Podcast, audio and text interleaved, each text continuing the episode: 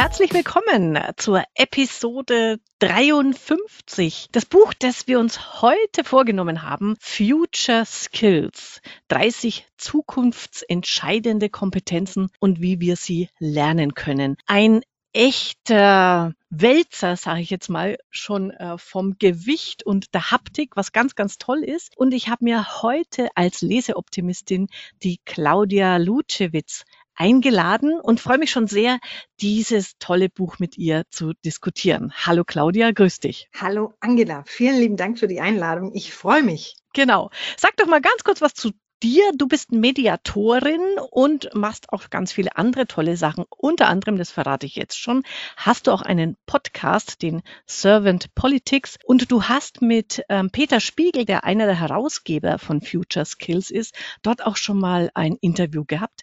Ganz, ganz spannend. Auch das kann ich euch schon mal ans Herz legen. Aber erzähl doch mal was ein bisschen von dir vorweg. Ja, ich bin Dialogbegleiterin, auch Mediatorin genannt.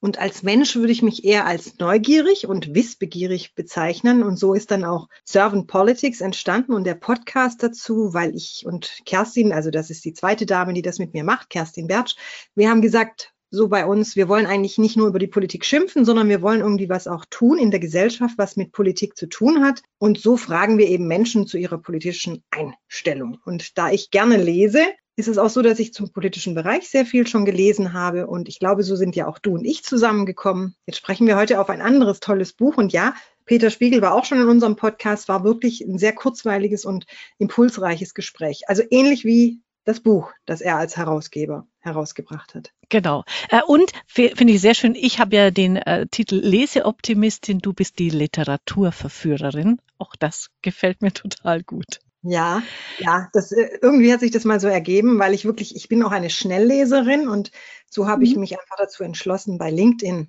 regelmäßig was, ja, zu Büchern, die mir besonders gefallen haben, was zu schreiben. Und das tue ich tatsächlich unter Lese, unter Literaturverführerin. So habe ich es genau. Mhm. mhm.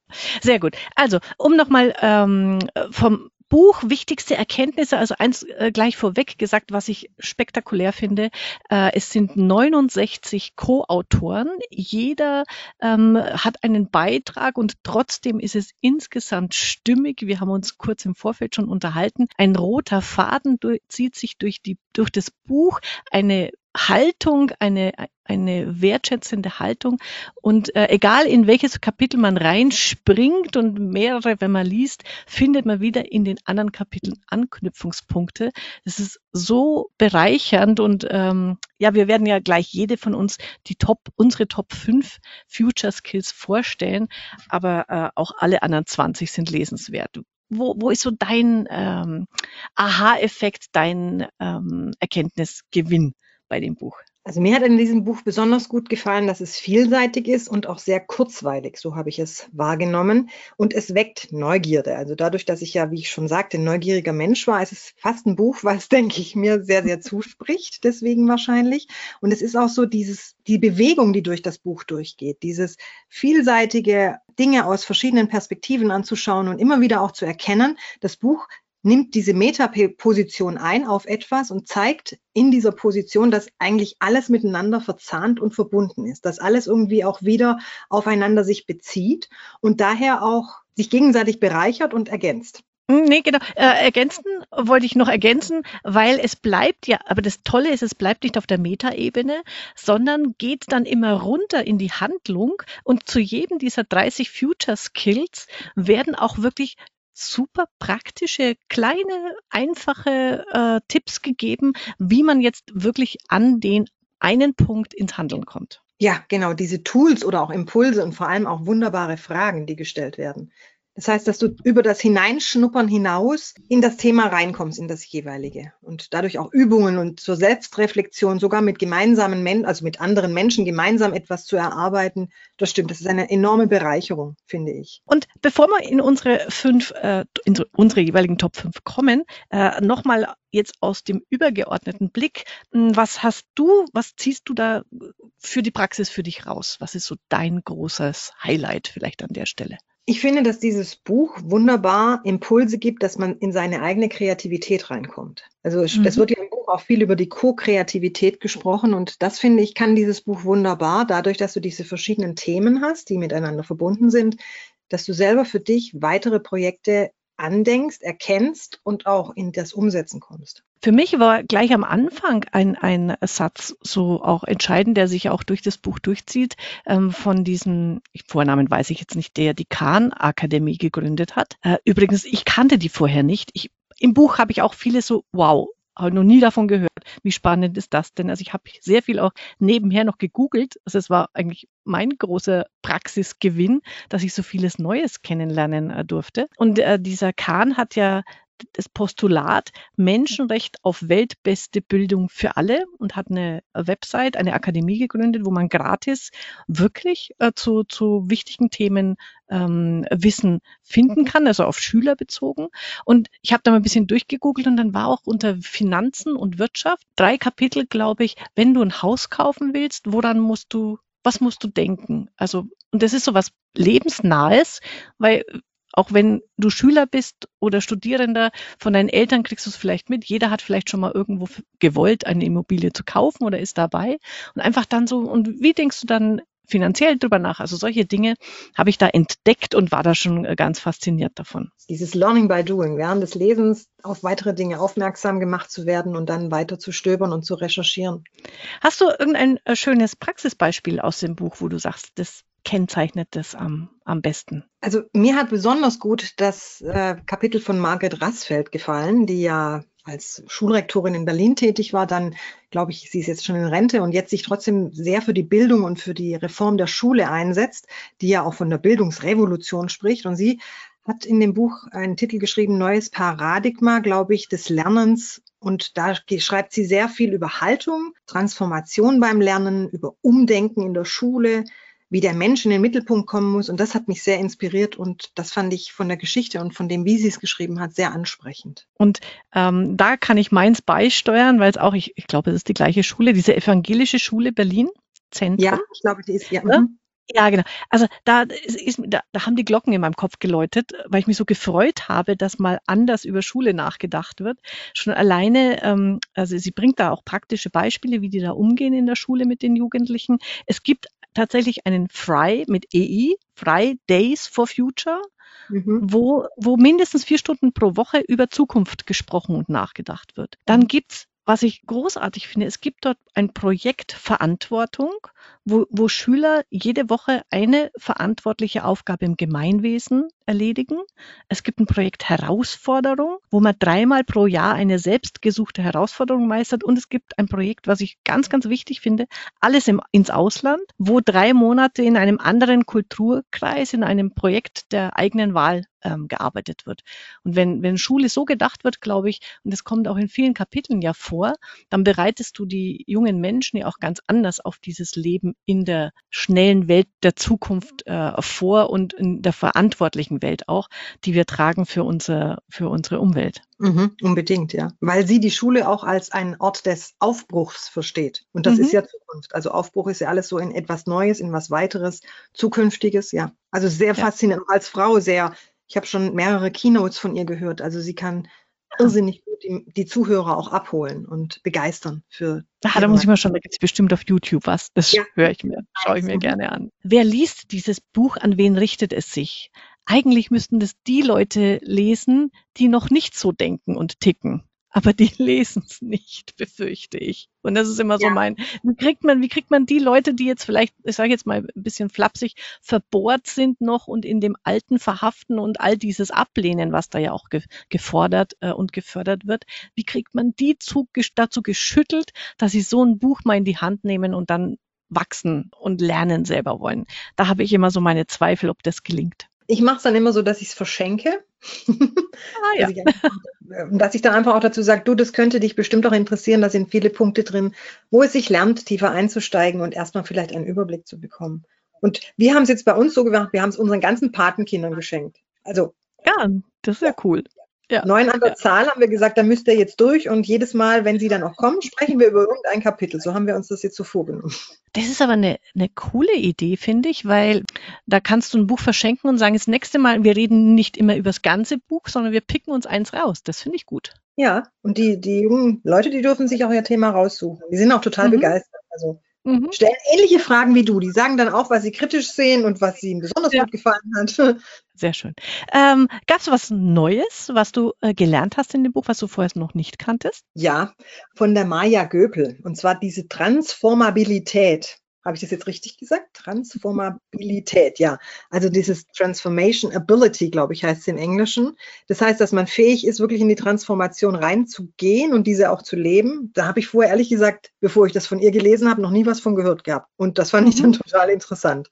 Also ja was man praktisch für diese Zukunftsbildung braucht. Und ja, das hat mich doch sehr neugierig gemacht. Und ich habe mir dann auch gleich ähm, ihr letztes Buch gekauft. Und ich glaube, das nächste kommt ja jetzt im Herbst raus. Das werde ich mir dann auch kaufen. Ja, sehr gut. Sehr gut. Äh, habe ich auch schon wieder was auf der Leseliste. Ähm, was ich gar noch nicht kannte, ähm, bei, Sie, Sie bringen ja auch äh, Formate, also Lernformate und Tools immer wieder. Design Thinking kannte ich, Scrum, agiles Arbeiten, habe ich überall schon mitgearbeitet und davon gehört. Aber Dragon Dreaming, das war mir komplett neu. Gibt es auch eine Website, ähm, kommt alles in die Show Notes. Das finde ich ja super spannend. Projekte eben in dieser als Zukunftsträume zu beginnen.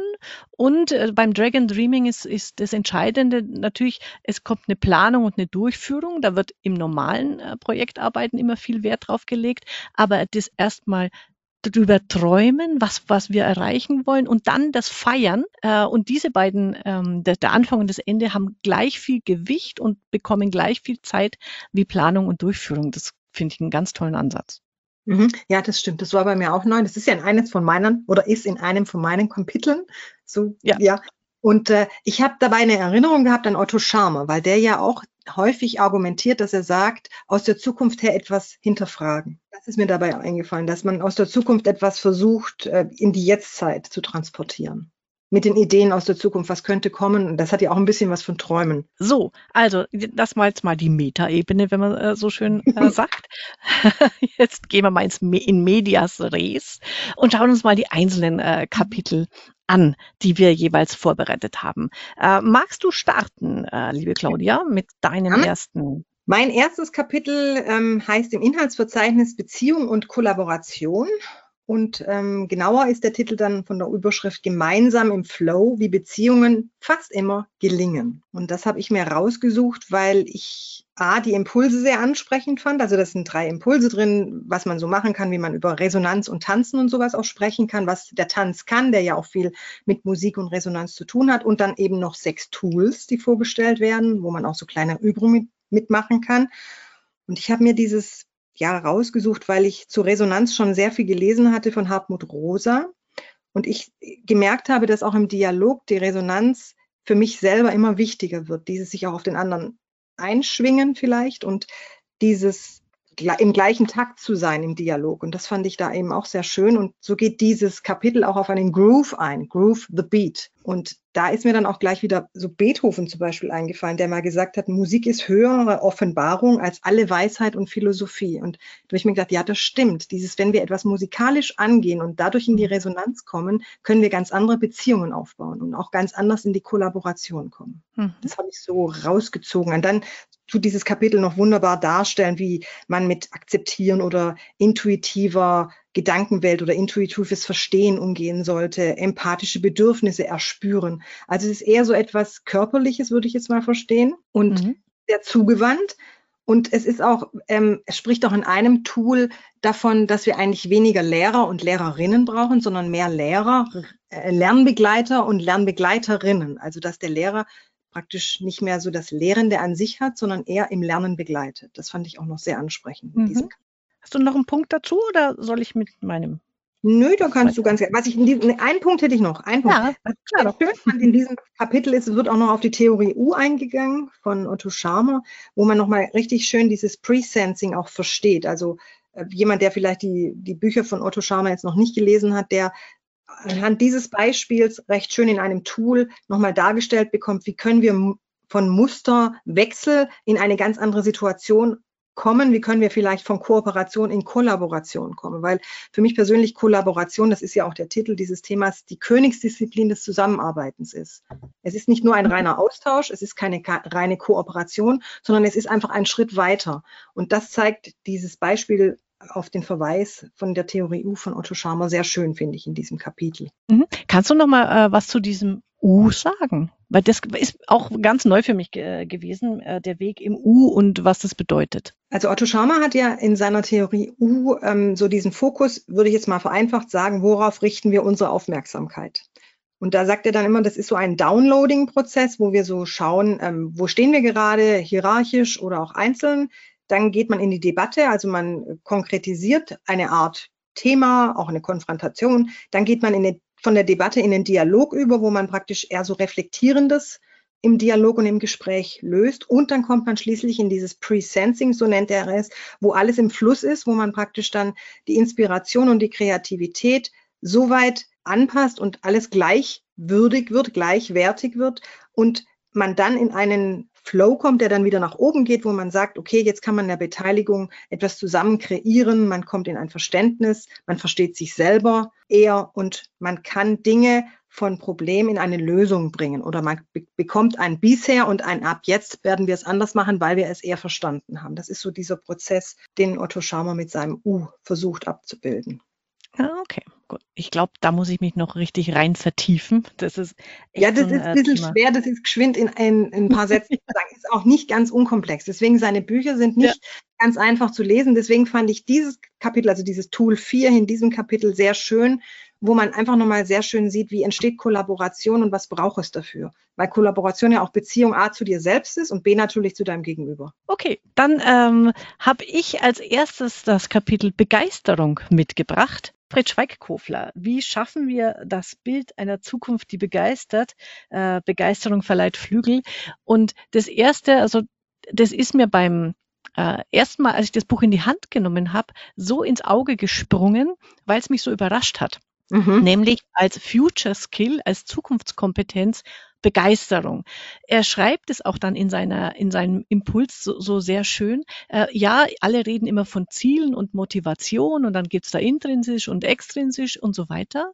Aber wo bleibt die Begeisterung? Und nur mhm. wenn ich Leidenschaft entwickle für etwas, äh, mich begeistere, dann kann ich auch was bewegen, dann passiert auch Veränderungen. Das hat mir so schön eingeleuchtet, weil es heißt ja auch, zu Recht finde ich, Begeisterung ist ansteckend. Und ja. wenn es mir gelingt, andere gegenüber für meine Idee zu begeistern und mitzunehmen, dann kann ich die auch äh, motivieren, an der Stelle dazu äh, etwas mit mir zu machen. Und das hat halt ganz viel mit Emotionen zu tun und mhm. weniger eben mit den Zahlen, Daten, Fakten. Und deswegen fand ich das so als Zukunftskompetenz mal besonders in dem Kapitel. Ich habe das, weil ich ja wusste, dass du dieses Kapitel ja. rausgekriegt hast, habe ich es auch nochmal überflogen, weil ich das Buch schon vor längerem mal gelesen hatte. Und da habe ich auch so vieles wiedererkannt, wie du es jetzt gerade auch erwähnt hast mit der Motivation. Ja, Motivation ist schon wichtig, vor allem auch die intrinsische, aber für etwas brennen. Das heißt mhm. auch total enthusiastisch für etwas zu sein. Nur dann kannst du das denke ich, auch deinem Gegenüber so vermitteln, dass er merkt, wow, da ist wirklich eine Leidenschaft dahinter. Da ist wirklich vielleicht tatsächlich etwas Göttliches. Er hat einmal geschrieben, also ja. Begeisterung hat auch fast, fast Göttliches an sich. Und ich meine, wir sehen das ja auch, das ist auch ein Beispiel, was er drin hat in seinem Kapitel. Er spricht ja da über Greta, die ja als mhm. 15-Jährige sich einfach äh, für die Klimaerwärmung interessiert hat, für das Thema und auch einfach sich vors Parlament gesetzt hat. Und wir wissen alle, dass sie dieses Friday for Future daraus entstand und dass sie das praktisch in den Schwung brachte. Und das ist ihrer, also praktisch ihrer Begeisterung zuzuschreiben. Ja. Und da denke ich, so was Kleines, die, die größten Dinge können entstehen im Kleinen. Hat, sagte das nicht eigentlich auch mal Astrid Lindgren? Sowas ähnliches, ne? dass dieses äh, bei Kleinem es anfängt und das dann irgendwann auch diese ganz, ganz großen Auswirkungen haben kann. Äh, was ich dann total, also das eine mit dem, es hat was Göttliches, er hat dann auch schon ein paar Begriffe und Sätze drin, da konnte ich schmunzeln und gleichzeitig, ähm, die bleiben haften. Äh, der eine Satz, wenn Ratio und Emotion miteinander Sex haben, entsteht Wundersames. Ja. So vor allem Wundersames, ne? Ja, ja. ja. Er hat auch Tools drin, weil, und das finde ich großartig, das beginnt auch mit dem Satz, wie zum Geier geht Begeisterungskompetenz. Und ja. ich hatte dann, äh, wie gesagt, ich hatte dann so meine Steuerberaterinnen und Steuerberater im Kopf und äh, mir vorgestellt, wie lernen, also wie lernt man Begeisterung? Wenn mhm. du jetzt von, von deiner Veranlagung jetzt vielleicht eher der zurückhaltende Typ bist. Und er gibt da echt gute, coole Tipps. Und äh, der, der erste heißt einfach, du musst immer mit dir selber anfangen, dich selber begeistern. Mhm. Und äh, das Tool ist dann, also das sind so Übungen, Meet Your Passions. Also mal sich in Zeiten zurückversetzen, so nach dem Motto, als du fünf Jahre alt warst, als du 15 Jahre, als du 25 Jahre alt warst, was hat dich da begeistert? Worüber hast du dich gefreut? Was hat dich so richtig äh, hellauf äh, entflammt? Das mal Revue passieren zu lassen, sich in Zeiten zurückzuversetzen, in denen man begeistert war. Mhm. Und ich denke mal, das hat jeder, weil sonst wäre das ein trauriges Leben da einfach nochmal zurückspüren. Dann auch, das werde ich jetzt nämlich machen. Ähm, was waren die erst, das erste Buch, wo du gedacht hast, wow, der erst, das erste, äh, die erste Musik, äh, vielleicht das erste Theaterstück, all diese Dinge und das mal wiederholen. Ich finde das ein, eine tolle Übung, nochmal sich das in Erinnerung zu rufen. Was war bei dir das erste Buch? Kannst du dich erinnern? Äh, ich kann mich tatsächlich erinnern, dass das erste für mich, äh, also äh, die Wassermusik, T. Cora Gesson Boyle, mhm. war für mich ein Erweckungserlebnis in Romanform. Also diese mhm. getrennt drei Geschichten, die miteinander verwoben werden. Es ist ein gleichzeitig witzig, gleichzeitig dramatisch. Das war für mich eine. Ich habe vorher nur Hanni und Nanni gelesen, gebe ich auch zu. Und mhm. da habe ich gemerkt, es gibt mehr als Hanni und Nanni. Und das war für mich so ein totales Wow. Ja. Mhm. Was war deins? Ronja Räubertochter. Ah, okay. Wo ich dann auch, ich meine, ich bin sowieso ein Astrid Lindgren-Fan. Ich habe auch ja. nicht geliebt und ja, äh, auch Pippi logischerweise, die ja, ja. da gibt es ja auch den Spruch, sei Pippi und nicht Annika, ne? So nach dem Motto ein bisschen. Ja. Und bei Ronja Räubertochter ist es auch so, was sie so alles Gutes kann, wie sie sich einsetzt, wie sie auch rebellisch ist. Da habe ich mich, meinte ich zumindest damals so ein bisschen wiedergesehen und auch verstanden mhm. gefühlt so ein bisschen. Deswegen ja. war das ja. Und ich habe da, also ich habe mit der Wassermusik so meine Abenteuerlust entdeckt, so dieses Wow. Äh, und es ist nicht einfach nur äh, schön und die Welt ist toll, sondern es gibt auch, man muss auch was tun dafür, dass man da hinkommt. Also viele, mhm. viele, äh, sehr gut. Äh, und ähm, zweiter Punkt, äh, es geht dann noch weiter. Die nächste Übung heißt dann andere begeistern. Da fand ich auch sehr schön, also es gibt immer mehrere Fragestellungen. Denk drüber nach, was, welches Geschenk, welche Überraschung würde dein Partner eine Freundin, deine Kinder, eine Familie wirklich in helle Begeisterungsstürme katapultieren, mal über die anderen nachzudenken, was die begeistert und dann vielleicht auch äh, das in Angriff zu nehmen, das zu tun, weil es hat nicht immer was mit Geld in den wenigsten ja. Fällen was mit Geld zu tun. Fand ja. ich auch einen tollen Tipp. Und als beim, also er geht, dann geht noch begeistere dein Team. Da hat einen schönen Begriff äh, gewählt, sei der Anhaucher für andere. Das fand ich hübsch. So. Ja, er ist ein wunderbarer Worterfinder. Das ist mir auch ja. aufgefallen. Ja, ja. Mhm. ja. Mhm. ja, ja, genau. Und dann äh, der Schritt, äh, der vierte Schritt ist dann inspiriere die Welt. Also das ist dann das große Ganze. Ähm, da ist mir, äh, ich lese gerade ein anderes Buch, ähm, das passte da super gut rein. Das ist Stell dir vor von Rob Hopkins. Ich weiß nicht, ob du das kennst. Nee, sag mir jetzt nichts. Kann ich dir echt empfehlen. Ähm, und zwar, da ähm, spricht er ganz viel in seinen, in den Kapiteln über die Transition Bewegung. Ich kannte die vorher total nicht. Äh, Gibt es auch in Deutschland Transition Towns. Da finden sich ähm, Nachbarschaften Städte, Regionen zusammen, Schulen auch, äh, die drüber nachdenken, wie können wir einen lebenswerteren Ort schaffen. Das in Eigenregie machen. Großartige Bewegung, musst du unbedingt googeln. Da bin ich hellauf begeistert davon. Äh, und in dem Buch wird, werden da ganz viele Beispiele von gebracht. Also das jetzt Nebenbaustelle. So. By, by the way. Ja, genau. Ja, wunderbar. Habe ich notiert, werde ich mich gleich schlau machen. So, also dein nächstes ähm, Mein nächstes, Kapitel. Ähm, das hat den Titel Future Literacy und da habe ich erst gar nichts drunter verstanden. Habe ich gedacht, was ist das denn? Kenne ich nicht. Also Future okay, aber Literacy, was ist das denn? Das ist Zusammenhänge erkennen und auch entscheiden. Also für die nächste Generation, auch im Business vor allem, dieses gemeinsam Denken und Zukunft über alles, im, also auch im Leben vielleicht jetzt verstehen wäre zu groß gegriffen, aber dieses, dass man auf jeden Fall die Gedanken für die Zukunft eher so ein bisschen vielleicht auch sortiert und Zusammenhänge erkennt. Und da habe ich eben für mich auch wieder so ein bisschen diesen Spruch von Aristoteles rausgesehen, dieses, dass das Leben mehr ist als die einzelnen Teile, so ungefähr jetzt mal vereinfacht gesagt.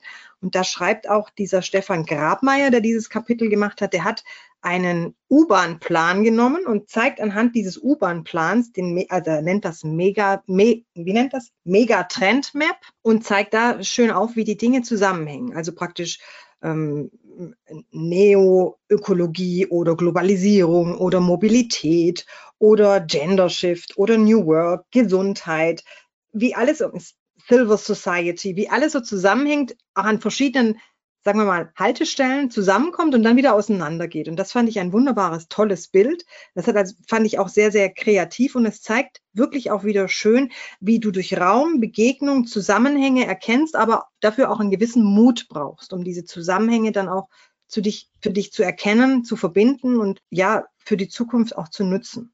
Also das fand ich sehr, sehr ansprechend von ihm. Er zeigt eben auch, wie komplex vieles ist, wie dynamisch vieles ist, aber er zeigt dafür eben dieses Wofür, weil alles so zusammenführt und wieder auseinanderführt. Das fand ich mhm. sehr schön. Also dieses, schon allein wegen dieser mega Trend Map würde ich dieses Kapitel auf jeden Fall jedem ähm, ähm, empfehlen, mal anzuschauen, weil es einfach sehr schön zeigt, kann man vielleicht auf seinen eigenen Lebenslauf auch ein bisschen wiederfinden. Also so habe ich gedacht, dass man die einzelnen Stationen einfach sieht, wo man wann, wo, wie abbiegt, wo man dann wieder, wo wieder zusammenkommt. Also fand ich sehr, sehr interessant und inspirierend. Ja, und hat einen sehr hohen Mehrwert. Und er hat eben auch mehrere Tools, auf die würde ich jetzt vielleicht gar nicht mal so eingehen, weil die lohnen sich wirklich, wenn man die selber anguckt, weil man da einfach doch auch nochmal tiefer einsteigen kann. Er unterscheidet das dann auch Gesellschaftsblick, Wirtschaftsblick und ähm, Einflussfaktorblick nennt er das auch, also diese Natur, Mensch und ich selbst. So unterscheidet er es auch häufiger. Und ich fand es sehr ansprechend. Jetzt muss ich gerade nochmal zurückblättern, weil er auch so systemische Wurzeln nochmal kurz erklärt. Also gerade dieses unterschiedliche Denken äh, baut er auch sehr logisch, finde ich, auf und, und, sehr schön auf und ist auf jeden Fall ein absoluter Gewinn, dieses Kapitel. Mhm. Ja, äh, kann ich absolut bestätigen. Insbesondere äh, Stefan Grabmeier hat das Buch Future Business Compass geschrieben. Mhm. Dazu habe ich schon mal einen Podcast gemacht, äh, Claudia Brümmer, falls du den noch nicht gehört, gehört hast, Claudia, von deiner Nein, den habe ich noch nicht gehört. Das musst du unbedingt anhören. Äh, auch dieses Buch ist, das ist auch ein sensationelles Buch. Ähm, er, er macht, er arbeitet da mit ganz vielen äh, kleinen Tipps und die nennen sich bei ihm immer Kopföffner wundervoll. Äh, er arbeitet mit dem Hashtag Enkelfake und gibt wirklich wertvolle Tipps in diesem Buch auch, wie wir selber als Einzelne, aber dann auch in der Gemeinschaft dazu kommen, hier unsere Zukunft zu gestalten. Also da kannst du dann alles über Future Literacy im Detail nachlesen. Also wirklich, wirklich ein gelungenes Buch. Ich habe es gerade gesehen, es steht bei mir im Regal. Ich habe es noch nicht gelesen, ich kann es gar nicht glauben. Ja, Enkelfähigkeit ist hinten der Hashtag, ja, die Wirtschaft steht an der Schwelle eines neuen, besseren Wirtschafts Wirtschaften fairer, nachhaltiger, verantwortungsvoller. Es liegt schon rechts jetzt von mir, werde ich gleich angehen. Dankeschön für den Tipp. Super. Hast du gewusst, dass es bei mir im Regal steht? Das ist ja Nee, habe ich nicht gewusst. Kommen wir zu deinem neuen Kapitel, oder? Ja, oder? genau. Ähm, ja. Das nächste Kapitel bei mir ist Changemaking von äh, Norbert Kunz und Sven Zivanowitz. Und das fand ich insofern sehr schön, weil sie das den, das äh, Change nochmal anders denken, nach dem Motto, ja, wir äh, wollen immer Veränderungen und dann äh, erzählen wir dazu ganz viele Zahlen, Daten und Fakten, aber wir vergessen in der Regel den Menschen mit auf den Weg zu nehmen oder überhaupt ins Kalkül zu ziehen äh, mhm. und, und beschreiben das in ihrem Einstieg auch sehr gut. Wir sind nun mal von klein auf auf ähm, Rollen, Normen und Werte zugeschnitten. Also jeder bringt sein Gepäck ähm, mit sich. Wir, wir müssen immer mal versuchen, erstens den Blickwinkel wieder des anderen, des Einzelnen einzunehmen. Wie schaut diese Veränderung, die jetzt da kommen soll, aus seiner Welt, aus seiner Sicht aus? Im Prinzip wieder der ähm, Potenzialblick, was in, in deinem ähm, Teil ja auch schon war. Mhm. Und ähm, wir müssen einfach klassische Glaubenssätze überwinden, um die Herausforderungen von heute zu meistern. Und da, da haben die einen sehr schönen schönes Zitat, das mich sehr, sehr berührt und angesprochen hat, ist nämlich, es geht darum, menschlicher zu werden und nicht schlauer. Und auch da, mhm. wir sind zwar immer bei Future Skills und Wissen und Kompetenzen, aber äh, wir sind keine Maschinen, wir sind eben keine Maschinen, sondern Menschen und genau deshalb gilt es, diesen Blickwinkel in den Vordergrund zu stellen. Und deswegen fand ich dieses Kapitel Changemaking von denen sehr, sehr mhm. schön. Mhm. Mich hat dann besonders angesprochen einmal die Transformationsräume, die Sie ansprechen, weil ich mhm. persönlich bin ein Hannah Arendt-Fan und Hannah Arendt hat vereinfacht gesagt dass wir in der Politik oder auch im Miteinander nur durch Begegnungsräume etwas erreichen können. Und das habe ich so ein bisschen daraus gehört. Das heißt, wenn wir uns, wenn wir wirklich etwas Transformatives initiieren wollen und selber auch verändern wollen, dann müssen wir das gemeinsam tun. Und deswegen hat, haben die ja wahrscheinlich auch diesen WeQ Selbstreflexionstest, den sie da hinten noch in ihrem Kapitel drin haben, diesen Kurzcheck. Ich denke, dass sie das noch sagen, dieses, wir kommen nur zum Wir über das Ich das sagte ja auch Martin Buber schon, dass, dass wir erstmal nicht nur bei uns selbst anfangen, sondern dass das Wir für eine weitere Entwicklung enorm wichtig ist. Und das fand ich in diesem Kapitel auch sehr, sehr ansprechend. Das heißt, eine Veränderung können wir nur gemeinsam anstoßen. Das habe ich so ja. ausgelesen. Ja, verstanden. ja, genau. Genau. Und das, also das zieht sich ja auch durchs ganze Buch. Und ähm, weil, weil du den VQ auch an der Stelle nochmal äh, oder, oder ähm, benennst, das finde ich einen super tollen Gedanken. Auch das, das ich weiß nicht, ob es aus der Initiative von Peter Spiegel oder eben einiger dieser Autoren kommt. Es gibt auch eine Webseite dazu, wo man so diese Selbstreflexion machen kann. Eben, es, alle reden immer vom EQ, Intelligenzquotienten, oder es gibt vielleicht noch den EQ, den emotionalen Quotienten, aber dieses, den Wir-Quotienten äh, zu begreifen.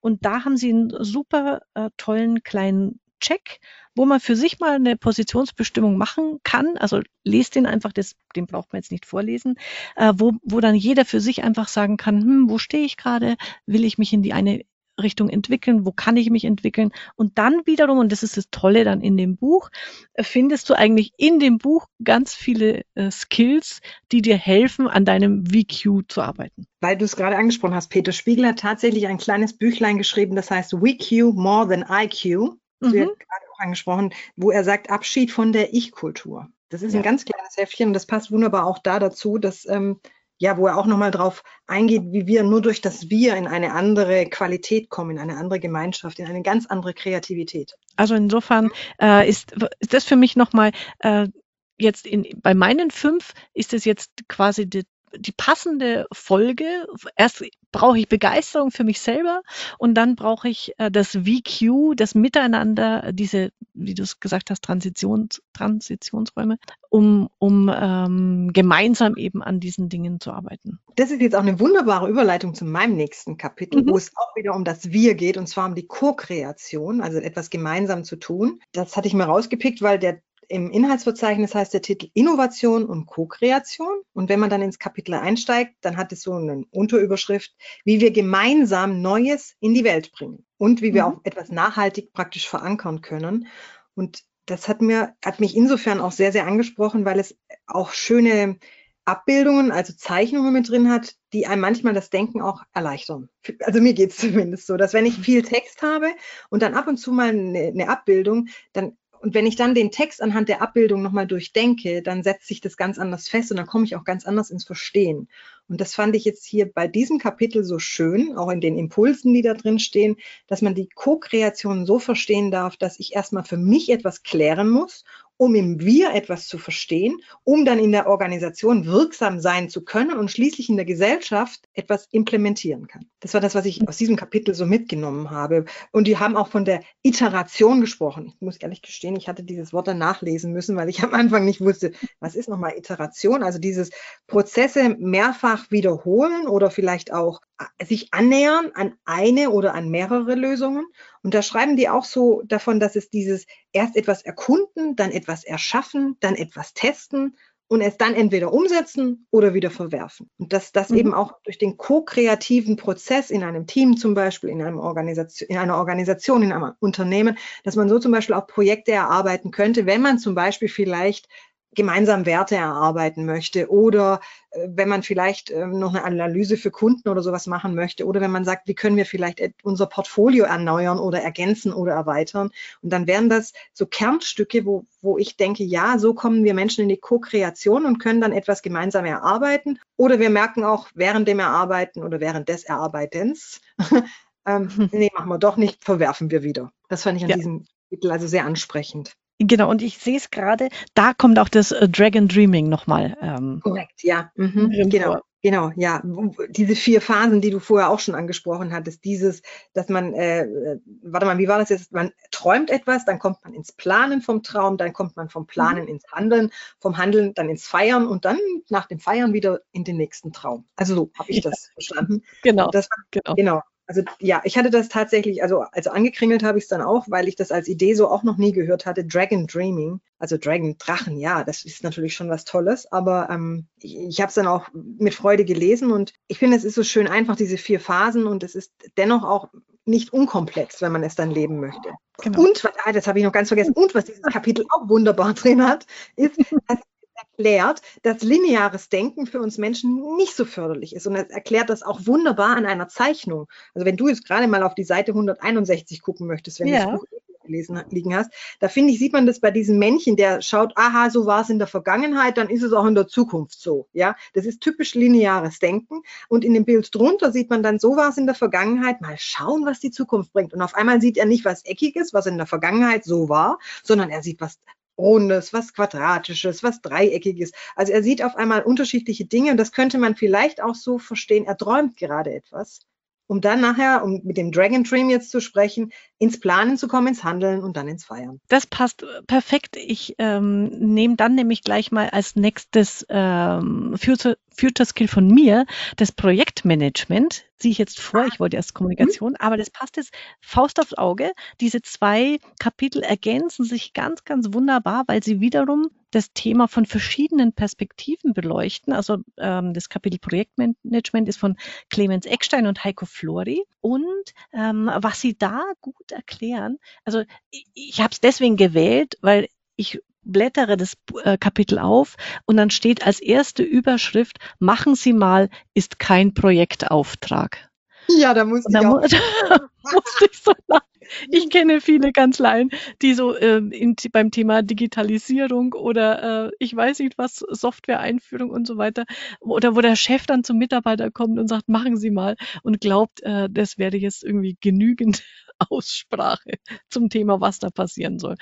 Ähm, mhm. Großartig. Und ähm, da ich, ich will es jetzt gar nicht so in, in, die Tiefe, weil vieles hast du auch schon gesagt mit dem Iterativen, also immer wieder in Schleifen denken, also immer wieder äh, ein Schritt vor, zwei Schritte zurück, sage ich mal, ist eigentlich so die beste Beschreibung für mich für, für iterativ. Tango, ähm, Tango, typisch Tango, würde ich sagen. Tango, oder? genau, genau. Projekt ja. Tango. Wir schreiben ein ja. Buch und nennen es der Projekt Tango. Das finde ich super. Was ich aber spannend fand in diesem Kapitel, äh, es gibt die Stacy Matrix. Siehst du wieder was, das ich vorher noch nicht kannte. Äh, mhm. und sie erklären eben, dass wenn wir li linear denken, denken wir in einfachen Systemen, also Ursache, Wirkung, Vergangenheit, lässt sich auf Zukunft projizieren. Aber in der heutigen Welt gibt es solche einfachen Systeme kaum noch. Und nächstes ist dann eben, es gibt komplizierte Systeme, wo die Ursache-Wirkungsbeziehung eher so in vielfältig und zahlreich ist, aber es ist noch planbar, es ist noch beherrschbar. Dann muss man beobachten, analysieren und reagieren. Und dann gibt es eben komplexe Systeme. Und das ist, ich glaube, für, für mich sind komplexe Systeme immer dann, wenn Menschen ins Spiel kommen, weil vieles ist nur im Rückblick erkennbar. Also wir müssen immer probieren, beobachten, reagieren. Also wir können nicht im Detail vorhersagen, wie es läuft.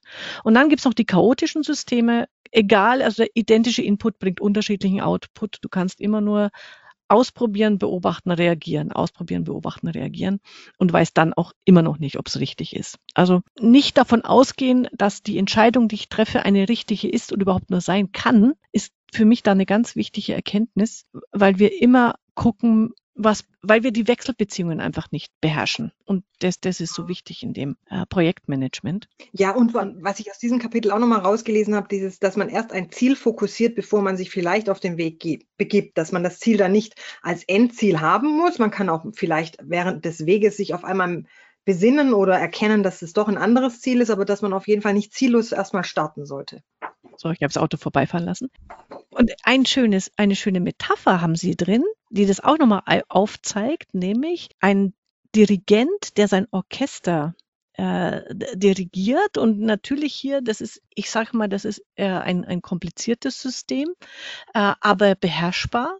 Ähm, wenn der jetzt vor einer Jazzband steht und Free Jazz machen soll, wird er keine Chance haben, da irgendwas zu dirigieren. Und, und das ist der, ein, ein komplexes System ist eher das Jazzorchester und ein kompliziertes System ist das Philharmonieorchester. Das finde ich nochmal irgendwie einen guten, guten Punkt. Ich habe dann bei einer Geschichte gelacht, den Begriff habe ich nämlich auch noch nicht gekannt. Äh, weißt du, was ein Wassermelonenprojekt ist? Nein. Dann habe ich das, das überlesen. So, Sag mir, was ist das? Es, ist, es ist super gut. Ähm, wenn alle äh, glauben, die Ampel steht auf grün, also von außen sieht alles grün aus, aber innen steht die Ampel auf rot. Das ist ja gut. Ist das genial? Das ist genial. Genau. Das heißt, die Leute denken, oh, so alles okay, alles easy peasy. Und wenn du dann mehr eintauchst, dann merkst du auf einmal, oh, ist ja gar nicht so genau, easy. Genau. Also das, kann man, das, das werde ich äh, öfter jetzt mal verwenden, weil das, dieses Bild ist großartig. Ähm, schneide mal die Melone auf und dann guck mal, ob sie immer noch grün ist drin. Finde ich ein schönes Bild. Und man könnte dann tatsächlich auch mit im Sommer mit Wassermelone arbeiten, dass man dem Team am Anfang eine Wassermelone spendiert und dann sagt, Leute, was glaubt ihr, was unser Projekt mit diesem Teil hier zu tun hat? Mit dieser grünen Wassermelone. Stimmt, stimmt. Das, das ist ein guter Vortragseinstieg. Oh, wunderbar, genau. Ach, ach, wir haben wieder Ideen. Äh, das dieses Buch, das Buch hat so viel Potenzial in sich, dass auch wenn ja. man dann spricht, das ist, äh, die Kreativität sprudelt. Das ist äh, ja. Wahnsinn. Genau. Aber ich muss noch eins loswerden bei dem Projektmanagement. Ich weiß, heute, wir, wir überziehen heute, also es wird länger als eine Dreiviertelstunde. Liebe Zuhörer, ihr könnt noch mal guten zehn Minuten länger laufen als normal. Es geht sich aus. Nämlich, äh, er, er, die fünf guten Praktiken eines Projektmanagements in komplexen, komplexen Systemen. Und den einen Punkt, den finde ich so unfassbar wichtig, der lautet, maximiere die Menge an nicht getaner Arbeit. Mhm. Dieses übereifrige am Anfang wird äh, alles Mögliche in alle Hebel werden in Bewegung gesetzt. Und mhm. weil es aber ein komplexes System ist, ähm, muss dann drei Wochen später wieder alles auf Null gesetzt werden, weil der Kunde sagt, nee, so war es gar nicht gemeint oder jetzt brauchen wir wieder ganz anders. Also es wird so viele Räder werden gedreht, die dann wieder zurückgedreht werden müssen. Also sich am mhm. Anfang von dem Projekt zu überlegen, was muss wirklich jetzt getan werden, damit das Projekt vorankommt und nicht schon alles in, in die Wege zu leiten. Mhm. Also ich habe ich habe jetzt das ähm, aktuelle Beispiel bei, bei den Steuerberatern war ja äh, Grundsteuerreform. Und im Januar haben die schon Hebel und Seminare besucht und was auch immer in die Wege, also unfassbar, wie viel Arbeit die da reingesteckt haben, um dann mhm. im April, Mai zu merken, okay, die Software geht noch nicht, äh, Finanzministerium Elster funktioniert noch nicht. Also da ist so viel verpufft und, und ähm, mehr getan worden als nötig. Das, das war mir da so ein echtes Highlight maximiere die Menge an nicht getaner Arbeit. Nehmt mhm. euch das bitte zu Herzen. Auch den Mut dazu zu haben, ne? weil man häufig ja schon denkt, oder man könnte ja sonst denken, oh, das ist ja unprofessionell. Aber ja. nein, es ist nicht, sondern es kommt alles zur rechten Zeit und manchmal ist es tatsächlich besser, manche Dinge liegen zu lassen, weil es nachher einfach eine andere Richtung einnimmt. Ja. ja. Mhm. Das genau. wieder beim Ziel, beim Ziel und beim Weg. So, auch jetzt, da, äh, praktisch auch im Projekt kreativ damit umzugehen, dass man eben nicht alles auf einmal erledigen kann, weil und auch ja. nicht soll, weil. Genau. Ja, und genau, mein nächster Punkt war Kreativität. Haha, wer jetzt gedacht. Also, mhm. Also, das ist ja wunderbar auch dazu. Ist von Cassandra, jetzt weiß ich nicht, ob ich es richtig ausspreche, Yin, Yin würde ich mal aussprechen, aber ich bin mhm. mir nicht mhm. ganz sicher, ob ich es richtig ausgesprochen habe. Lebenszentrierte Kreativität hat sie als Untertitel gewählt und sie gibt auch diesen ja, Impuls, dass man die Dinge eben nicht nur aus Menschensicht sehen sollte, sondern eben auch mehrere Dinge fokussieren und einbeziehen darf um kreativ tätig sein zu können und dass bei dieser Kreativität eben auch Interpretation, Spielen, schöpferisches Gestalten mitwirkt. Und sie hatte einen Satz, der hat mich sehr, sehr angesprochen, da drin auch geschrieben, da sagt sie, geben wir uns mit der Welt zufrieden, wie sie ist, oder arbeiten wir für die Welt, wie sie sein sollte? Wobei ich mir wieder gedacht habe, wer gibt uns denn vor, wie die Welt sein sollte? Weil die Welt an sich ist ja an und für sich, so nehme ich es zumindest war, perfekt. Nur wir Menschen machen ja manchmal die Dinge nicht so perfekt, wie wir es eigentlich vielleicht tun sollten für die, für die Welt. Aber das ist vielleicht dann wieder zu philosophisch gedacht. Aber was ich bei ihr jetzt schön fand in ihrem Kapitel war eben die Verbindung zwischen etwas nachahmen und dadurch kreativ zu werden, etwas spielerisch zu versuchen umzusetzen und dadurch kreativ zu werden. Immer in diesem Forschen, Spielen, Experimentieren, Bewerten, Teilen, Innehalten was hat sie noch alles? Rat suchen, reflektieren und dabei kreativ tätig sein. Diesen Fluss, wie ja auch. Heraklit sagte, dieses Panterei. Und sie bildet da auch so ein Bild ab, oder bildet ein Bild ab, ist es auch wieder. Also hat da eine Abbildung in ihrem Kapitel, die für mich auch einen Fluss darstellt. Das, wenn du mal schauen magst auf der 100, äh, Seite 182, das mhm. ist für mhm. mich ein Fluss, wie etwas im Fluss ist, dieses kreativ sein zu können, etwas designen, auch mit bewerten, etwas teilen, wieder auch Rat suchen, etwas reflektieren und vor allem auch dieses Innehalten. Das heißt, ich glaube persönlich sehr stark, dass Kreativität dann besonders schnell wächst bei uns Menschen oder auch schnell jetzt in Anführungszeichen, wenn wir auch mal die Stille aushalten können. Und dieses, dieses, das heißt für mich dieses Innehalten, auch mal stoppen. Was du vorher auch bei deiner Projektarbeit hattest, dieses auch mal liegen lassen. Stopp, das machen wir jetzt mhm. nicht machen wir irgendwann ja. spät. Dass das ja. einfach auch sehr wichtig ist für den kreativen Prozess. Mhm. Denke ich auch. Also da habe ich auch ein paar Bücher dazu äh, besprochen im Podcast, äh, auch bei der Manjana-Kompetenz, dass es auch so unglaublich wichtig ist, diese Pause zu machen, um überhaupt das alles zu verarbeiten, was auf dich einprasselt an, an, an Einflüssen und dieses mhm. bewusst mal eben nichts tun, äh, dich überhaupt erst dann wieder in die Lage äh, versetzt, das Erlernte zu verarbeiten und zu verinnerlichen und dadurch wieder äh, kreativ zu werden, weil dann das auch ab, ganz anders abgespeichert wird in deinem Hirn. Also ich finde es auch. Ja, und sie spricht auch von verschiedenen Linsen. Also dass wir, ich würde jetzt mal so, so vereinfacht sagen, dass wir manche Dinge aus verschiedenen Perspektiven vielleicht mit verschiedenen Gläsern, also Linsen auch sehen können, wo sie dann auch wunderbar Fragen mit dazu aufwirft, wo man tatsächlich für sich selber auch ganz anders in den kreativen Fluss kommt. Also diese Übung finde ich ja. bei ihr auch sehr, sehr, sie spricht von einer außerirdischen Linse, von einer einheimischen Linse, von einer ökologischen Linse, von einer Evaluationslinse, also oder Ahnenlinse, wo man auch mal so hinschaut, wo komme ich eigentlich her? Und ähm, so vielleicht auch dieses Epigenetische, dass man das so ein bisschen reflektiert, fand ich also sehr, sehr, ja, spannend. Und sie endet dann mit dieser wünschenswerten Zukunftslinse. Vielleicht so ein bisschen, wo will ich hin? Äh, was ist mir wichtig? Dass man dieses Fantasieanregende so ein bisschen anspricht, was ja auch Einstein anscheinend mal sagte, dass Fantasie viel wichtiger wäre als Wissen.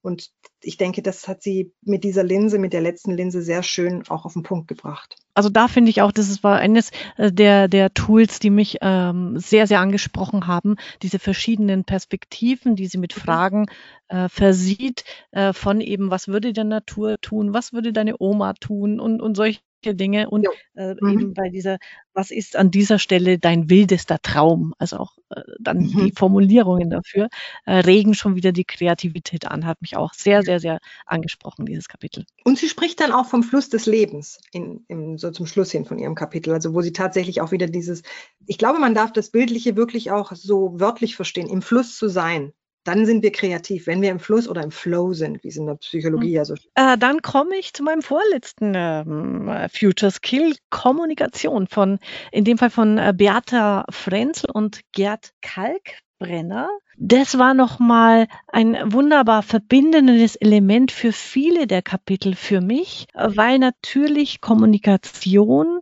das entscheidende Element ist, um überhaupt Veränderung äh, zu transportieren und äh, sich verständlich zu machen. Da haben Sie ähm, am Anfang äh, was Schönes gesagt, weil ich kann da mich immer äh, wiederfinden. Äh, viele Projekte bleiben nur äh, Ideen, weil die Vorstellungen auf dem Weg vom einen Gehirn ins andere die Gestalt verlieren. Und das ist was, das, das, da muss man wirklich mal drüber nachdenken. Also ich tue das immer wieder für mich reflektieren. Wenn ich so eine Idee habe und ich bin zum Beispiel sehr begeisterungsfähig, ne? also ich kann auch mhm. sehr gut Begeisterung äh, transportieren, aber ich tue das dann immer, ich habe schon das ganze Bild, ich habe das ganze Bild im Kopf nur der andere ja noch nicht. Und mhm. diese Lücke zu schließen, das ist die Kunst und die Aufgabe von Kommunikation. Und das beschreiben die da so ganz, ganz toll in dem Kapitel. Äh, und, und da gibt's ja diesen, dieses, ähm, diesen Spruch, gesagt ist nicht unbedingt gehört, gehört ist nicht unbedingt getan. Dun, dun, dun. Und da sagen sie, da fehlt ein Satz zuvor, der heißt nämlich, gedacht ist nicht unbedingt gesagt. Das ist so wahr. Ja, das sagt doch ja, da steht ja auch der Satz von Friedemann Schulz, äh, Schulz von Thun mit bei Ihnen. Wer sich selbst versteht, kommuniziert besser. Und das ist das, was du gerade ja. meinst. Nur weil man selber etwas denkt, sagt man das noch lange nicht. Und äh, das hängt auch glaube ich, häufig damit zusammen, weil man selber noch gar nicht versteht, was man eigentlich will, was man braucht, was man denkt. Und da sind wir dann auch wieder bei, bei äh, deinen äh, Dingen mit Kreativität und äh, ähm, miteinander.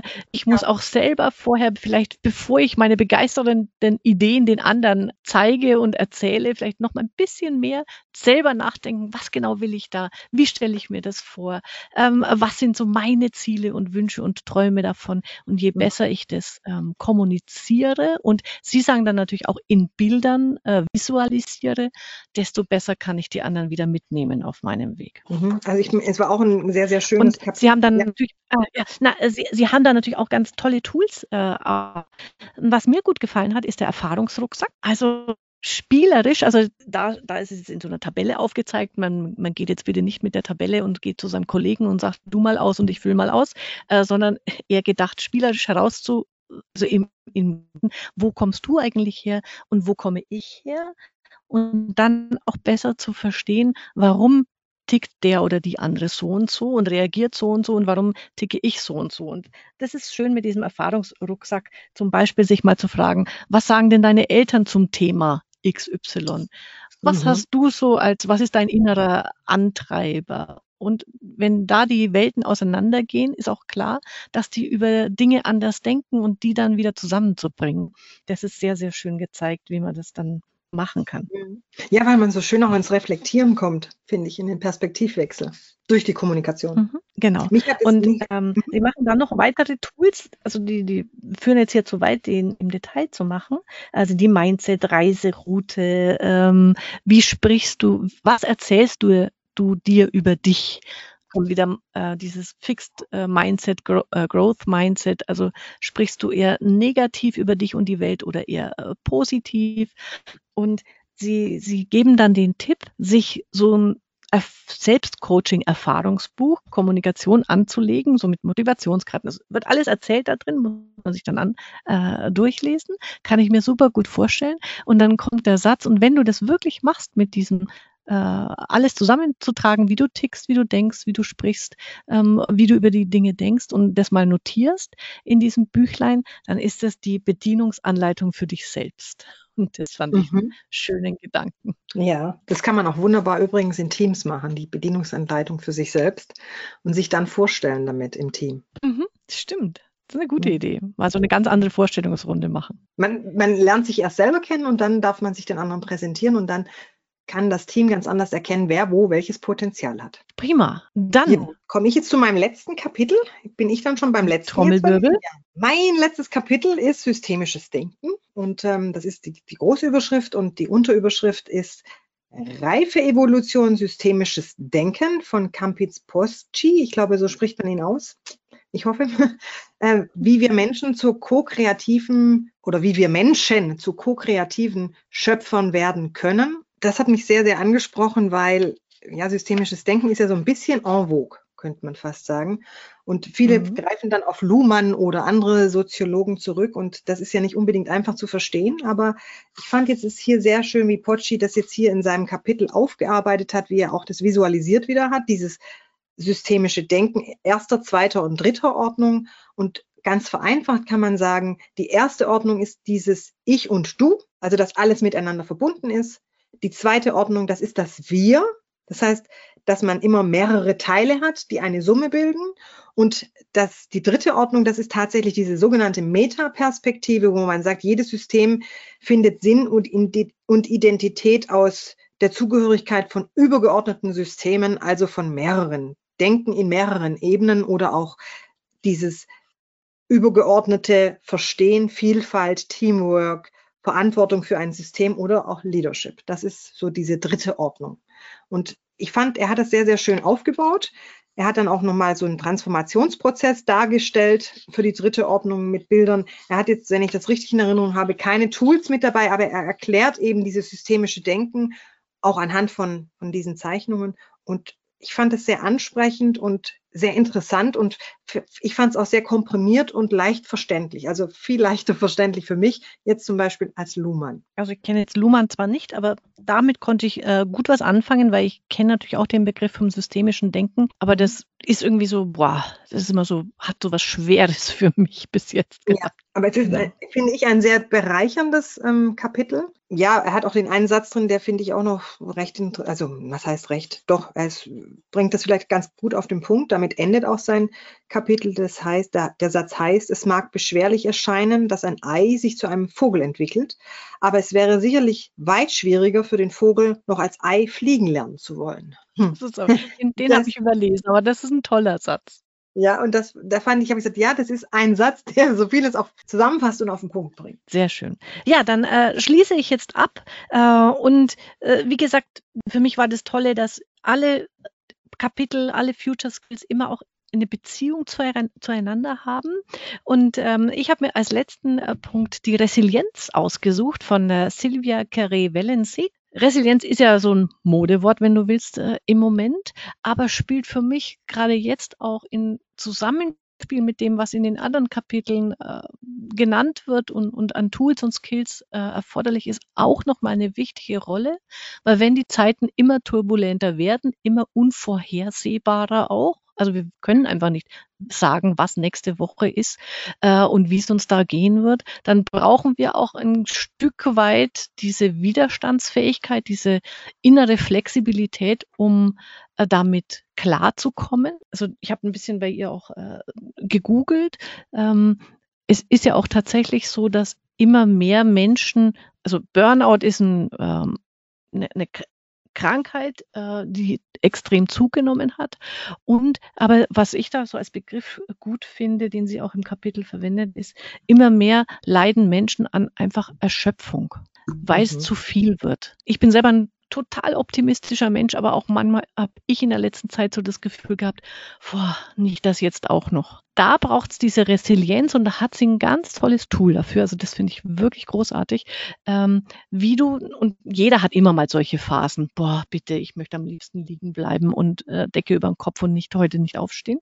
Ähm, wie man aus dieser Spirale rauskommt, weil das ist das Entscheidende. Alle haben wir mal Tiefpunkte und, und je schneller die Einschläge werden, desto schwieriger ist es, da rauszukommen. Aber wir brauchen diese innere Kraft, auch als Organisation im Miteinander, um, um äh, einfach positiv weiter in die Zukunft zu gucken und eben ähm, nicht zu verzweifeln. Und das fand ich da sehr, sehr schön bei ihr. Sie nennt es den Resilienzparcours.